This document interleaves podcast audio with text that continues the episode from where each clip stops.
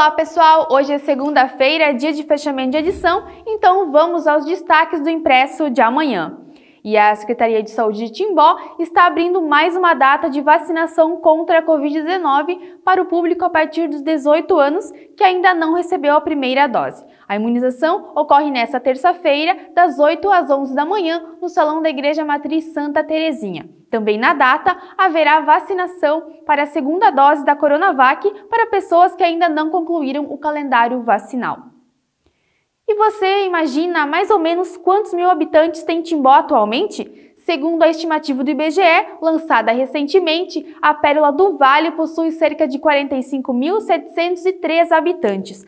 Já Santa Catarina contabiliza mais de 7,3 milhões de pessoas, somando os 295 municípios. Confira a estimativa populacional da região do Médio Vale no impresso de amanhã.